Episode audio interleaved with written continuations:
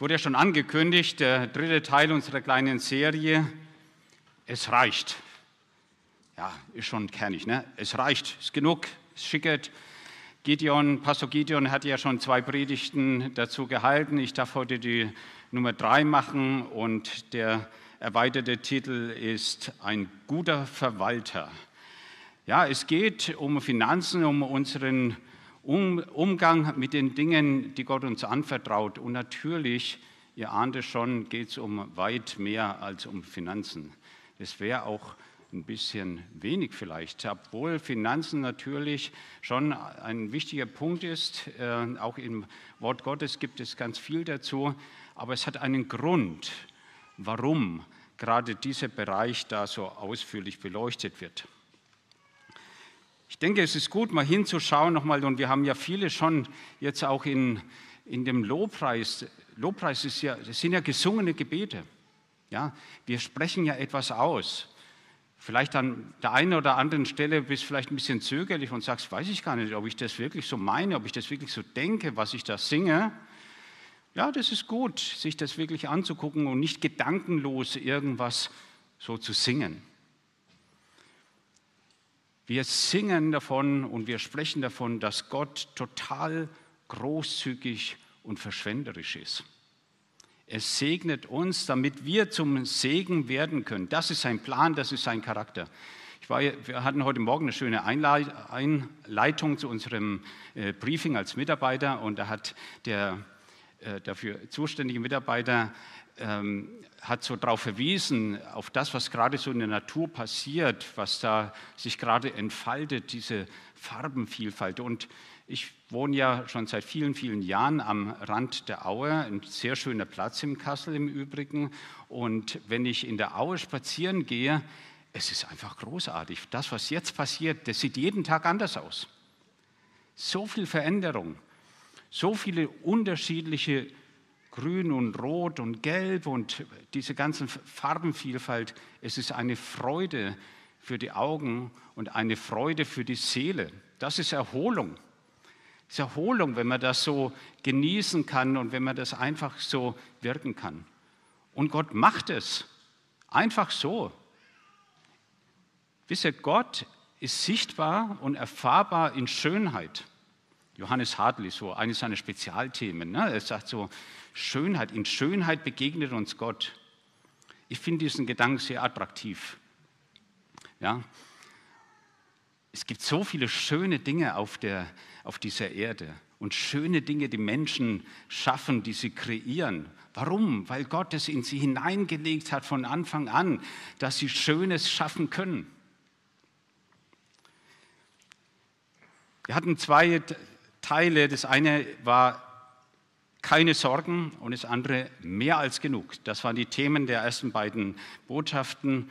Und heute wollen wir nochmal hinschauen und äh, uns mit dem Gedanken beschäftigen, was tun wir oder wie äh, gehen wir um mit den Dingen, die Gott uns anvertraut. Die Bibel ist ja voll von praktischen und lebensnahen Beispielen. Ich muss zugeben, manches ist in der Tat nicht so einfach zu verstehen. Und wir dürfen nie vergessen, dass wann die Bibel geschrieben wurde und wo sie geschrieben wurde. Es war ja schließlich eine ganz andere Kultur und auch eine ganz andere Zeit. Also manche Dinge, die geschrieben sind, muss man einfach im Kopf haben. Das sind Orientalen, die das geschrieben haben. Und Orientalen, die denken nun mal ganz anders als Mitteleuropäer. Wenn wir uns zum Zentrum der Welt machen, zum Nabel der Welt und meinen, so wie wir denken, wie wir die Welt sehen, so ist es richtig. Leute, da liegen wir einfach falsch. Ja? So denken wahrscheinlich alle auf dieser Welt, dass sie der Mittelpunkt der Welt sind. Also, wenn wir diese Geschichten hören, immer mal berücksichtigen. Wir haben ja auch eine Reihe Leute unter uns, die aus diesem Kulturkreis kommen und ich kann euch nur empfehlen, tretet da mal in Kontakt und redet mal. Und dann werdet ihr ziemlich schnell merken, okay, die ticken ja schon ein bisschen anders als wir. Ja? Und das ist nicht beängstigend, sondern das ist bereichernd. Es ist bereichernd. Es macht auch unser Leben reich, wenn wir vielleicht mal andere Aspekte Zumindest mal zulassen. Wir müssen es ja nicht gleich übernehmen. Geht sowieso nicht so eben einfach. Also, wir müssen auch deshalb uns die Mühe machen, immer wieder auf den Kern der Botschaft zu kommen, auf den Kern dessen, was ausgesagt wird und dürfen uns dann nicht ähm, nur an der Oberfläche bewegen. Oberfläche ist okay, ja, aber man muss auch weitergehen. Ich vergleiche es mir gerne äh, mit Bildern. Wenn man Bilder anschaut, geh mal ins Museum und schau dir Bilder an. Ist schön, oder? Also man geht ja ins Museum, weil man auch was Schönes erleben will. Es ist ja nicht nur Bildung, es ist ja auch was, was Schönes für die Seele.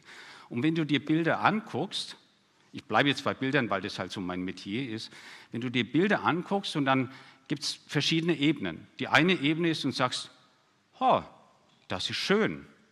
Und das ist voll okay. Du kannst sagen, das ist schön. Und du magst es. Und du verliebst dich vielleicht in dieses Bild und willst es immer wieder sehen. Aber davon hast du noch lange nicht verstanden oder erfasst, was der Schöpfer dieses Bildes eigentlich damit beabsichtigt oder was er oder warum er das gemacht hat oder welchen Zusammenhang. Da musst du dir schon die Mühe machen, ein bisschen hinzugucken. Wer hat es gemalt? Wann wurde es gemalt? Welche politischen Zusammenhänge gibt es? Welche zeitlichen Zusammenhänge gibt es? Welche persönlichen Umstände gibt es vielleicht sogar, aus denen der Schöpfer dieses Bildes kommt, um vielleicht so ein Stück weit auch dahinter zu gucken, was liegt denn eigentlich unter dieser Oberfläche, die ich jetzt sehe. Aber, ganz ehrlich, es ist vollkommen legitim, das einfach anzuschauen und zu sagen, das ist schön, das gefällt mir, völlig in Ordnung. In den ersten Büchern der Bibel lesen wir viel über Sozialgesetzgebung und auch über Verhalten gegenüber unseren Nächsten. Oftmals sagen wir, ja, das sind die Gesetze, die mosaischen Gesetze und da ist ja ganz viel drin. Aber ganz ehrlich, ich habe mich jetzt noch mal ein bisschen mehr mit beschäftigt und ich finde es so großartig. Ja, ich bin in meiner Bibellese mal wieder so bei Tag 50 gerade und dann habe ich die gerade mal alle so durch. Es ist so faszinierend zu lesen, wie Gott eine Ordnung schafft in seinem Volk. Also wenn man sich die, diese äh, Sozialgesetzgebung anguckt, zum Beispiel die Gesetze über Sabbat oder ganz, ganz tolles Ding, Jubeljahr, großartig, was das alles beinhaltet, da steckt so viel drin. Und Gott macht das und Gott formt durch diese Gesetzgebung, formt er die Einheit und die Identität seines Volkes. Er hat ganz bestimmte Vorstellungen. Warum? Er hat sie herausgenommen, hat gesagt, ihr seid mein Volk, ihr seid mein Eigentum. Also wir reden hier von dem Volk Israel, ja, kommen von Abraham, den, den Vater, Abraham, Isaac, Jakob, das Ganze ist schon ein paar tausend Jahre zurück, also nur mal zur zeitlichen Zuordnung. Darüber reden wir, über dieses Volk, was Gott sich da geformt hat. Und da gibt es so Dinge wie, ihr sollt euch nicht vermischen mit anderen Völkern, ihr sollt nicht deren Götter anbeten und so weiter und so weiter. All das macht er, um zu zeigen, wer er selbst ist. Weil er möchte sein Wesen seine Gedanken, seinen Charakter hineinlegen in dieses Volk und möchte damit sichtbar machen, den anderen Menschen drumherum, den anderen Völkern drumherum, wer er eigentlich ist. Und dieser Gedanke, dieser Plan Gottes, seine Herrlichkeit, seine Heiligkeit auf dieser Erde sichtbar, zu, sichtbar werden zu lassen, ist geblieben und hat durch den Kreuzestod von Jesus eine ganz neue Dimension erreicht. Es ist nicht mehr beschränkt auf dieses eine Volk, sondern durch Glauben wird jeder, der den Namen Jesus bekennt, herausgenommen. Ja, das heißt heilig. Heilig heißt herausgenommen, extra genommen. Er ist heilig. Ist ja manchmal so ein bisschen ein schwieriges Wort. Wir denken, naja, wenn man sagt, jemand ist heilig, dann, ist, dann macht er alles richtig. Ja, das verstehen wir meistens nur perfekt. Sagen, perfekt ist, wer alles richtig macht. Was ist aber immer alles richtig? Gibt es nicht unbedingt in jeder Situation immer den einen nur richtigen Weg. Manchmal gibt es auch drei verschiedene richtige Wege. Also ist ein bisschen schwierig mit dem Perfektion. Heilig heißt ihm einfach herausgenommen, herausgerufen. Deswegen ist ja seine Gemeinde, die Kirche, wovon wir ein Teil sind, Kirche. Wir sind die, die herausgerufen sind. Und natürlich, wir sind, auch, wir sind herausgerufen, um genau das zu zeigen, genau das abzubilden. Gottes Wesen, Gottes Charakter, Gottes Sein, seine Herrlichkeit, seine Heiligkeit. Ich hoffe, das war dir schon klar. Also, dass ich jetzt nichts Neues dir erzähle heute Morgen, denn deswegen bist du hier. Du bist herausgerufen. Also ich verspüre leichte Zustimmung, also auch hin und wieder nicken. Das hilft mir, damit ich so nicht so, so ins irgendwie so reinbringe. Ja, das ist, das ist Gottes Absicht mit seiner Kirche. Herausgerufen aus dieser Welt, aus dieser zerbrochenen, korrupten Welt herausgerufen, um sein Wesen, seine Herrlichkeit, sich selbst zu zeigen. Paulus sagt es so im Galater 2, Vers 20, darum lebe nicht mehr ich, sondern Christus lebt in mir. Mein vergängliches Leben auf dieser Erde lebe ich im Glauben an Jesus Christus, den Sohn Gottes, der mich geliebt und sein Leben für mich gegeben hat. Und damit meint Paulus nicht, ja, ja, ich weiß, also Jesus hat gelebt, also eine kognitive Zustimmung, also sagen, ja, das weiß ich, ich sage da ja dazu. Nein, es ist wesentlich mehr. Es ist ein ein Erfasstsein davon. Christus in mir. Das macht es vielleicht ein bisschen deutlicher. Sprache ist immer ein bisschen schwierig, ja, das auszudrücken, was eigentlich gemeint ist. Deswegen gibt es dann ganz viele Umschreibungen dazu. Also, wir sind Botschafter an Christi Stadt, sind herausgefordert, nicht nur herausgerufen, sondern auch herausgefordert, Gottes Wesen, seine Mentalität, seine Gedanken in uns reifen, wachsen zu lassen um das zu tun, was er uns zeigt. Jesus hat es vorgemacht. Jesus ist der Erste. Er sagt, ich tue nur das, was ich den Vater tun sehe. Und das ist immer das Beste. Und jetzt, ne, wenn ich an Situationen bin, wo ich nicht recht weiter weiß, sage ich, Vater, jetzt muss mir irgendwie helfen, ich habe keine Ahnung. Zeig mir was, was ich jetzt tun kann. So, und gerade haben wir ja schon festgestellt, Gott ist verschwenderisch in seinem gebenden Charakter. Das ist sein Wesen. Er lässt wachsen, er versorgt mehr als genug. Es ist mehr da, mehr da, es ist mehr als wir brauchen, mehr als nötig, um alle zu versorgen. Er gibt, wir sehen wieder an der Natur zum Beispiel, ja, er gibt Pflanzen, bei Pflanzen gibt es so viel Samen rein, wesentlich mehr als die Pflanze braucht, um sich zu vermehren. Es gibt, er gibt Menschen mehr Gaben, als sie brauchen, um zu leben, ein Übermaß. Er gibt Versorgung. Er lässt auf dieser Erde mehr Nahrung wachsen, als es braucht, um all die Menschen zu versorgen, die auf dieser Erde existieren. Dann sagt man, irgendwas ist, läuft ja dann schief, weil wir haben ja Menschen, die auch an Hunger sterben auf dieser Erde. Es gibt Menschen, die richtig Not haben. Und damit meine ich nicht, Sie können Ihre Gasrechnung nicht bezahlen, sondern Not. Ist was anderes. Das ist eine ganz andere Dimension, wenn es um dein Leben geht. Ja? Wenn du Woche für Woche nicht ausreichend Nahrung bekommst, um überhaupt leben zu können. Das Problem liegt in der Verteilung. Es ist genug da. Und für die Verteilung ist nicht Gott zuständig. Für die Verteilung sind wir zuständig. Und offensichtlich handeln wir da nicht im Willen Gottes, sonst würde die Sache ja anders aussehen. Und ja, es gibt immer noch diese Welt, die zerbrochen und korrupt ist und eben nicht den Willen Gottes vollführt. Deswegen hat er uns ja herausgerufen, dass wir hier einen Unterschied machen. Dass wir das tun, was die anderen eben nicht tun. Und da brauchen wir uns nicht zu beschweren, dass dem so ist und darüber wettern, was die Politiker falsch machen oder was da nicht richtig läuft. Es ist in Ordnung, wenn man so seine Meinung dazu hat. Das hilft aber nicht so besonders viel, wenn man sich beschwert. Aber am meisten hilft, wenn du selber anpackst, wenn du selbst den Unterschied machst. Das ist der Punkt, wo wir herausgefordert sind, immer und immer wieder den Unterschied zu machen. Es gibt da eine Stelle in der Bibel, an der bin ich immer wieder hängen geblieben und jedes Mal aufs Neue. Die fordert mich richtig heraus und ich hoffe euch auch.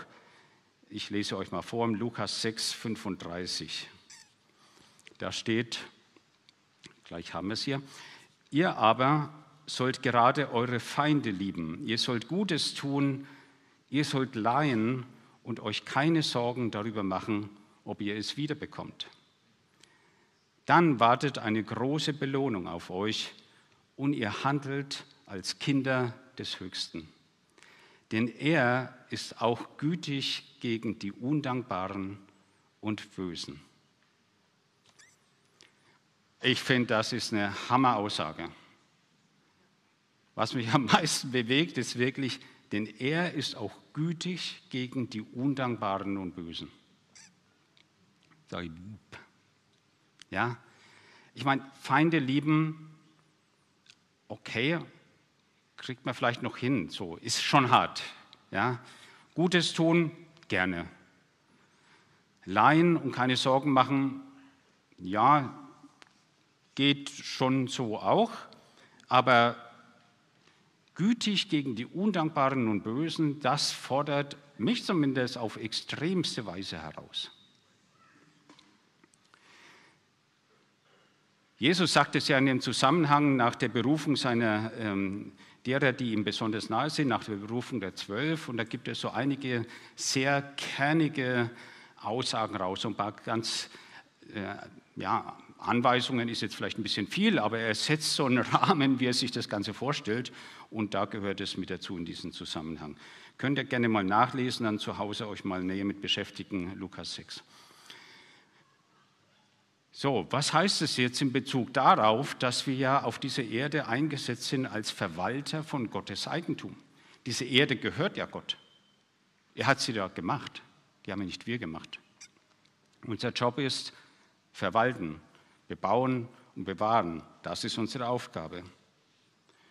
Und ganz ehrlich, ist nicht die Tatsache, dass du eine Arbeit hast und hoffentlich auch eine gute Arbeit hast, eine Auswirkung von Gottes Güte an dir?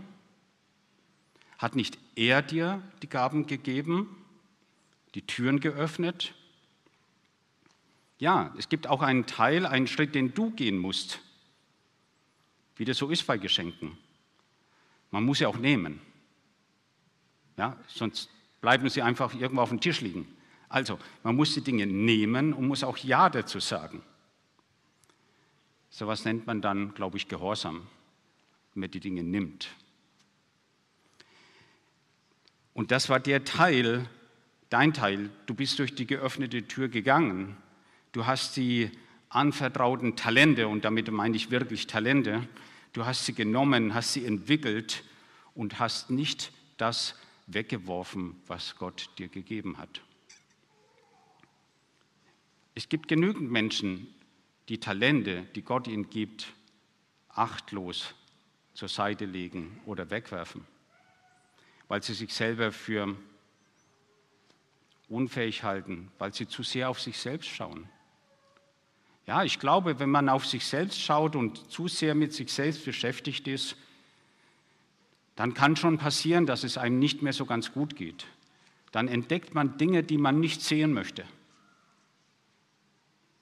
Und es könnte sein, dass sich da so ein Strudel in Bewegung setzt, der dir dann entkleidet und du versinkst in den Tiefen deiner selbst. Wenn dem so ist, dann such dir Hilfe. Dann such dir jemand, der steht, der im Leben steht, der einen festen Anker im Leben hat. Denn ohne festen Anker treibst du wie ein Schiff auf dem Ozean. Und damit meine ich nicht den Öltanker, der drei Kilometer lang ist, sondern ich meine damit das kleine Ruderboot. Und damit hast du wenig Chancen in diesem Leben. Du brauchst einen festen Anker.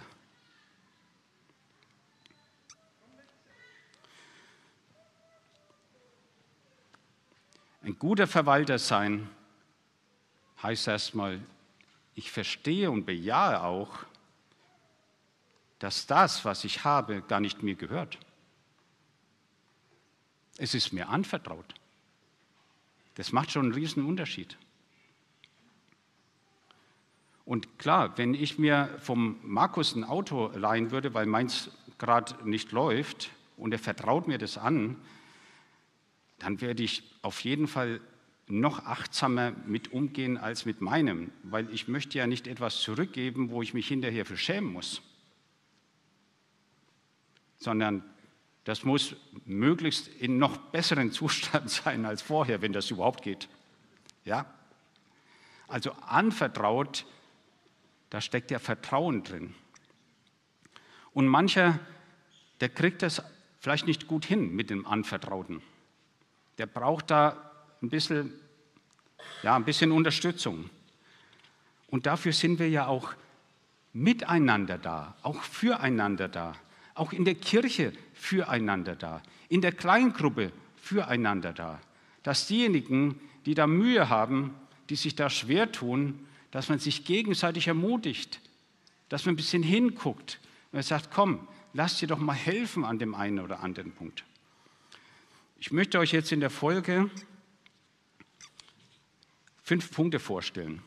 Fünf Punkte, die sind ja, relativ so appellativ, also auffordernd, herausfordernd, aber es ist nicht meine Aufforderung an dieser Stelle, sondern ich leite diese Aufforderung ab aus den beigeordneten Bibelstellen. Und natürlich gibt es eine ganze Menge davon. Das sind einige Kernpunkte und da kann man sicherlich noch ein paar auch dazufügen, aber ich denke, im großen Bereich, das deckt es schon ab.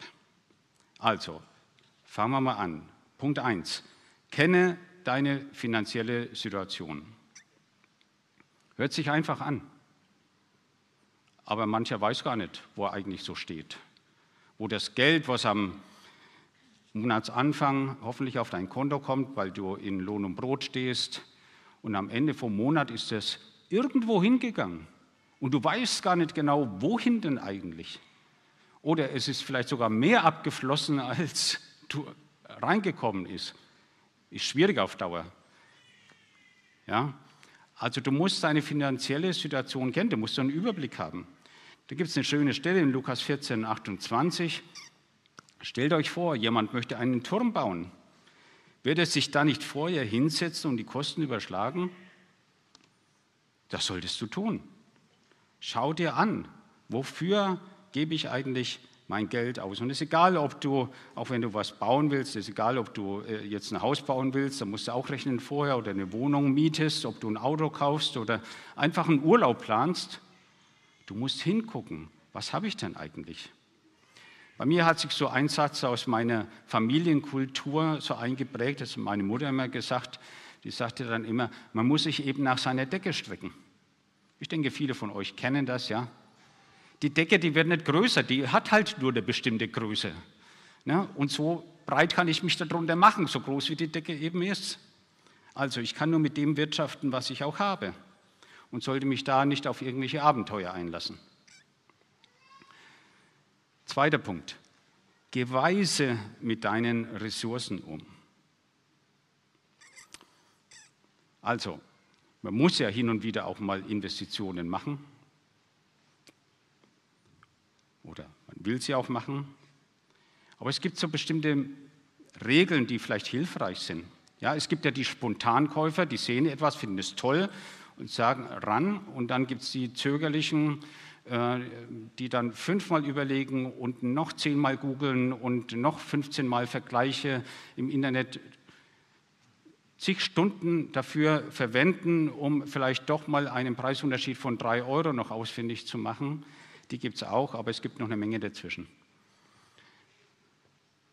Also weise umgehen bedeutet auch, wenn ich große Summen investieren will, dann mache ich das möglichst nicht spontan, sondern da schlafe ich vielleicht ein oder zwei Nächte drüber. Oder vielleicht mal eine ganze Woche.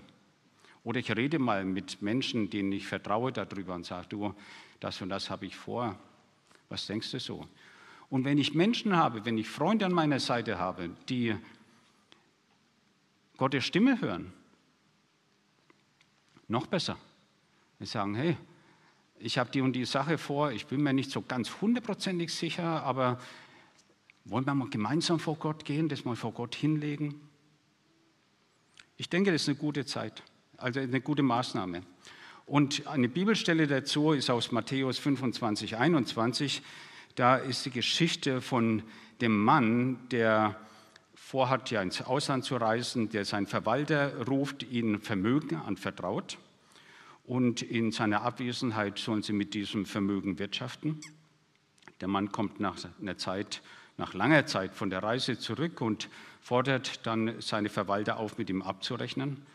Und der Mann, der also eine große Summe bekommen hat, tritt vor und übergibt ihm die doppelte Summe. Und da heißt es, da lobt ihn sein Herr. Gut so, du bist ein tüchtiger und zuverlässiger Verwalter. In kleinen Dingen bist du treu gewesen, darum werde ich dir Großes anvertrauen. Komm zu meinem Fest und freu dich mit mir. Da gibt es ja noch ein paar Aspekte in diesem Gleichnis, da gehe ich jetzt nicht drauf ein, das wäre nochmal eine extra Predigt. Ja, aber hier ist einfach, es ist normal, dass das, was der Mann dem Verwalter gegeben hat, dass er damit wirtschaftet und dass daraus mehr wird. Das hat nichts mit Kapitalismus zu tun, sondern es hat damit zu tun, dass wir das Anvertraute, das, was Gott uns anvertraut, und jetzt kommen wir wieder zurück, auch diese Erde ist uns anvertraut, dass wir das äh, bewahrt und weiterentwickelt. Und weiterentwickeln heißt letztendlich auch Vermehrung. Dritter Punkt, verschenke gerne. Und jetzt meine ich nicht die Sachen, die in deinem Schrank stehen, die du nicht mehr haben willst. Die wollen die anderen auch nicht haben. Ja? Wir alle haben doch zu viel in unserem Schrank stehen oder hängen oder liegen. Glaube ich jedenfalls. Wisst ihr, wo mein Vater gestorben war, das ist jetzt schon ein paar Jahre zurück, meine Mutter wohnt immer noch im Haus und da gibt es ganz viel Zeug, wo mein Vater so zu den Menschen gehörte, die gerne schöne Dinge gesammelt haben. Ja? Und diese schönen Dinge, die liegen dann in Kisten, Kästchen, hängen an der Wand und sonst was. Und da sagt meine Mutter, nimm's mit. Und ich sage, Mutter, ich habe schon mehr, als ich selber brauche.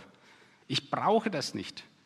Und auch wenn ich weiß, mein Vater hat da was weiß ich, wie viele hunderte von Euros dafür ausgegeben. Es hilft nichts, ich brauche es einfach nicht. Also wenn du verschenkst und gerne verschenkst, dann meine ich damit, verschenke Dinge, die wirklich dem anderen nützen. Und eines der wichtigsten und schönsten Dinge, die man verschenken kann, ist Zeit. Johannes 2, Vers 12 geht es um die Situation äh, von Jesus, ist eingeladen zu einer Hochzeit und heißt es, danach ging er mit seiner Mutter, seinen Brüdern, seinen Jüngern nach Kapernaum. Dort blieben sie für einige Tage. Die blieben für einige Tage einfach bei dieser Hochzeit und haben Zeit mit den Leuten verbracht. Das war sicherlich das schönste Hochzeitsgeschenk. Vierter Punkt, sei ehrlich, muss ja mal kommen. Ja? Sei ehrlich, sei ehrlich mit deinen Finanzen. Ja, auch mit den Dingen, wo keiner vielleicht hinguckt die kein anderes sieht außer dir. Und ja, es gibt diese Standardbeispiele von der Versicherung und von dem Finanzamt und so weiter. Aber ich glaube, es gibt noch eine ganze Menge mehr, wo es darum geht, wirklich ehrlich zu sein. Sprüche 11, Vers 3, Ehrlichkeit leitet den Aufrichtigen auf seinen Weg, ein Unehrlicher zerstört sich selbst durch seine Falschheit.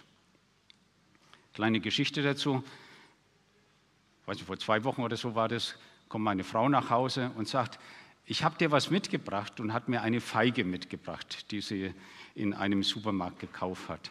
Sagt sie, aber mir was ganz Blödes passiert. Ich habe diese Feige genommen und damit die nicht zerquetscht wird, habe ich sie in meine Tasche reingesteckt und habe dann bei der Kasse nicht mehr daran gedacht und bin dann mit dieser Feige in der Tasche durch die Kasse durch und habe die nicht bezahlt. Bitte nimm diesen Aufkleber, was so ein Aufkleber dann drauf, nimm das doch bitte mit und beim nächsten Einkauf bezahlst du das bitte. Ich dachte mir, naja gut, 29 Cent wird jetzt diese Supermarktkette nicht in den Ruin treiben, aber darum ging es nicht, sondern es ging darum, wirklich aufrecht zu sein, ehrlich zu sein. Und habe ich gesagt, okay, mache ich. Ich weiß zwar nicht genau, wie das Ganze dann, ja, aber mache ich.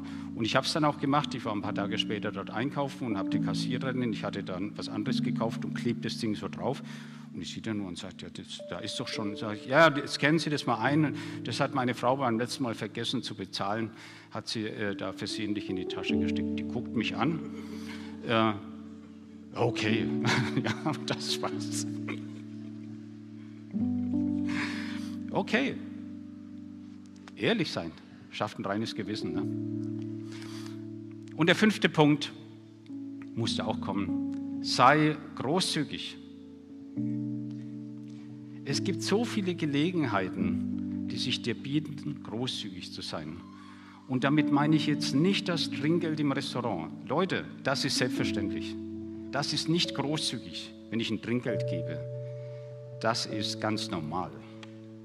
Und das Trinkgeld ist nicht, ich runde auf von 49,10 Euro auf 50 Euro und sage, der Rest gehört Ihnen. Ja?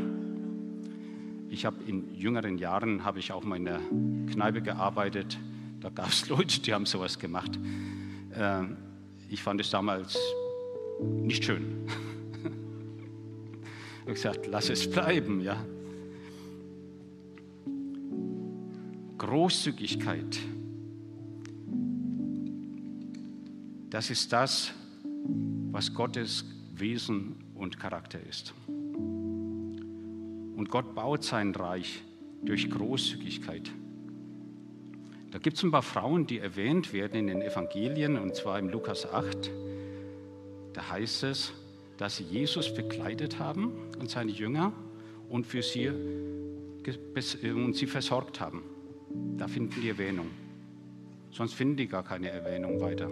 Die haben nichts weiter jetzt Besonderes gemacht. Sie wurden von Dämonen befreit und die waren sicherlich dankbar, dass sie jetzt ein Leben in Freiheit und auch jetzt ohne diese Last der dämonischen Auswirkungen auf ihr Leben, dass sie dieses Leben führen konnten. Und mal ganz ehrlich, jeder von uns wurde doch befreit. Jeder von uns wurde doch von seinem alten Leben befreit. Jeder, der Jesus nachfolgt, jeder, der sagen kann, ich gehöre zu dir, ich bin Gottes Kind, jeder wurde doch losgekauft. So, Jesus hatte die offensichtlich nicht aufgefordert. Also zeigt mal ein bisschen eure Dankbarkeit und äh, ihr habt ja auch ein bisschen was, äh, dann könnt ihr ja was Gutes tun. Ich bin mir ganz sicher, dass das Jesus nicht gesagt hat, sondern sie kamen und sagten, ja, ist es uns eine Ehre, diesen Mann zu versorgen und seine Leute, die mit ihm sind. Und dazu die Bibelstelle wieder aus dem 2. Korinther 9, Vers 6. Ich bin davon überzeugt, wer wenig sät, der wird auch wenig ernten. Wer aber viel sät, der wird auch viel ernten. Ich meine, es ist eine Binsenweisheit. Ja? Wenn ich nur wenig Samen in, in die Erde reingehe, dann kann auch nicht viel kommen. Ist doch klar. Und das, was so klar ist, was so eindeutig ist, fällt uns manchmal so schwer, in andere Bereiche zu übertragen. Großzügig sein, die Dinge nicht festzuhalten. Ich kann euch nur eins sagen, im Alter wird es ein bisschen leichter, weil man da merkt, man braucht nicht mehr so viel, da tut man sich ein bisschen leichter mit dem Weggeben.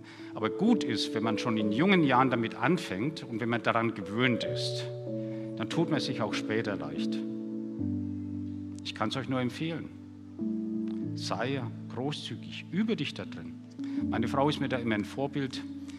Sie ist so viel besser als ich.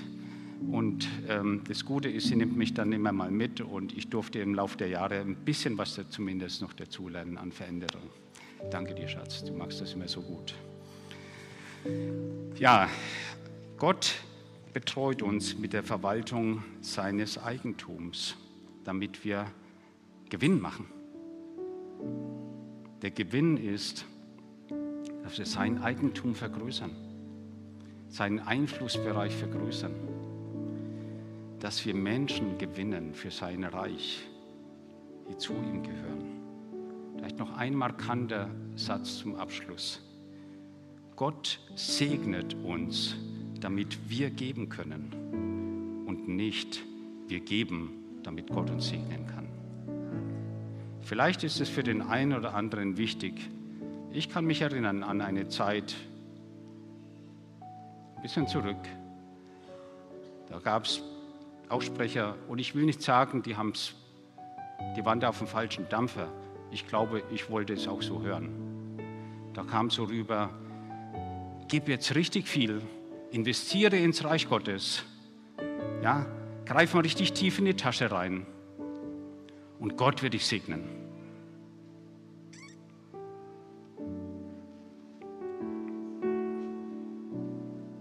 Ich halte davon nichts.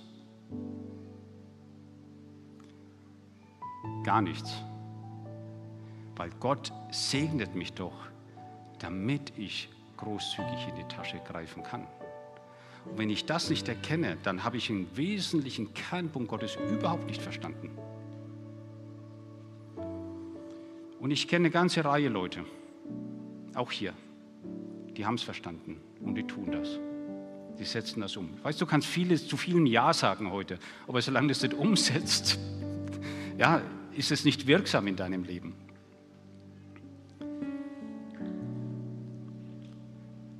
Mein Schwiegersohn, dem geht es gerade nicht gut.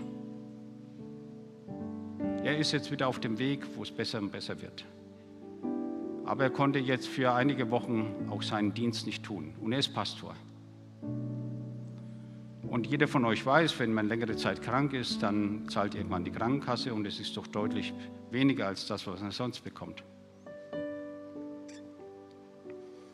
Und ich habe diese Geschichte nicht rumerzählt, sondern Leute, die mich fragen, denen habe ich das erzählt. Und da gab es jemand, die haben wir dann kurze Zeit danach einen Umschlag in die Hand gedrückt. Und haben gesagt, gib das mal deinem Schwiegersohn. Das hat uns der Herr aufs Herz gelegt. Das macht Gott. Er legt dir auch mal Dinge aufs Herz. Ja, es braucht eine Information, okay, aber es braucht das andere, es braucht eine Reaktion darauf. Wo hältst du Ausschau danach, wo ich großzügig sein kann, wo du großzügig sein kannst? Oder sagst du, Hilfe, Hilfe, bitte nicht, bitte nicht heute, ich bin gerade nicht, gar nicht darauf vorbereitet. Es liegt an dir, ob du das so haben möchtest, umsetzen möchtest. Gott ist nicht sauer, wenn du das nicht machst. Keine Sorge. Du fällst nicht aus der Gnade oder er sagt, also, mit dem will ich nichts mehr zu tun haben. Nein, brauchst du überhaupt keine Gedanken zu machen. Aber er möchte sich doch weiter in seinem Wesen in dir entfalten. Und dann darfst du einfach an dieser Stelle auch weitergehen. Und wenn du diesen Gott überhaupt noch nicht kennst, oder sagst du, keine Ahnung, wovon du redest, aber der ist mir noch nicht begegnet, hört sich gut an. Vielleicht sollte ich mir tatsächlich mal einen Schritt gehen und diesen Gott kennenlernen. Ich kann dir sagen, es ist der beste Schritt in deinem Leben. Prüfe es. Schau genau hin. Mach nicht irgendwas, weil es andere machen. Es taugt sowieso nichts. Mach es aus innerer Überzeugung. Gott sagt, sucht und ihr werdet mich finden. Aber wenn du nicht suchst, dann kannst du auch nichts finden. Sucht. Deswegen möchte ich dich herausfordern, auch heute Morgen. Wenn du diesen Gott nicht kennst, wenn du seinen Charakter nicht kennst, wenn du wenn das bei dir noch nicht so gelandet ist, wo du vielleicht vieles aufgenommen hast, aber es hat noch nicht diesen Ausdruck gefunden, ja, es ist noch nicht in eine Aktion gekommen, dann geh zu Gott und sag, hier bin ich. Komm, erfülle du mich neu mit deinem Geist. Rede zu mir, weil ich will ein anderer werden. Ich will so werden, wie Jesus ist. Jesus ist unser Vorbild. Zumindest meines und ich hoffe auch deines. Das ist das, was uns vereint. Jesus im Zentrum. Ich möchte euch bitten, aufzustehen an dieser Stelle und ich möchte gerne mit uns beten. Und wenn es dein Gebet ist, dann bete innerlich mit.